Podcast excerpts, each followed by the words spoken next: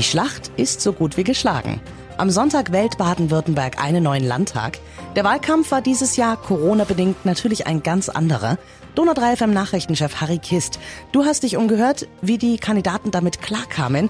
Wie fällt denn das Fazit aus? Also die, mit denen ich gesprochen habe, sagen, es war soweit okay. Ging ja auch nicht anders. Man habe eben das Beste aus der Situation gemacht.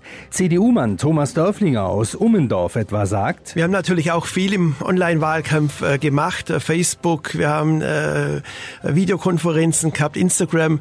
Aber es war natürlich nicht den Wahlkampf, den man sich auch wünscht, weil man möchte ja bei den Leuten sein, man möchte das auch, auch spüren, wie das auch gerade ankommt. Und das ist äh, online einfach nicht möglich. Sein Herausforderer Robert Wiest von den Grünen kann dem Online-Wahlkampf deutlich mehr abgewinnen. Es war eine Riesenumstellung. Ich war 2016 auch dabei. Das war ein vollkommen analoger Wahlkampf. Mir hat sehr gut gefallen, weil in den Webinaren haben wir bis zu 85 Teilnehmer.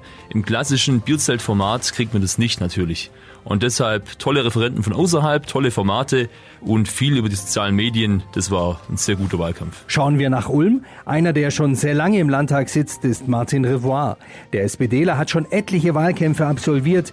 Er hat also genug Vergleichsmöglichkeiten. Ich bin zufrieden, es war neu, aber ich hatte mich auch schon letzten Sommer eigentlich darauf eingestellt, dass es online wird, konnte ja jeder irgendwie ahnen. Wir haben gute Filme, auch zum Teil lustige Filme gedreht, die habe ich auf Facebook und Instagram und auf YouTube gezeigt. Bin eigentlich zufrieden mit dem, was da lief. Die Leute fehlen einem, also der direkte Kontakt mit den Wählerinnen und Wählern.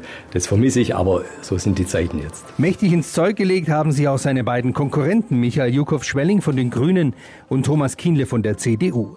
Für beide war es nicht der erste Wahlkampf, wohl aber der erste für den Landtag und der erste unter diesen Bedingungen. Thomas Kienle. Die langen Anfahrten im Stau stehen und so weiter, das fällt weg. Sie können aber dadurch natürlich viel mehr Formate machen.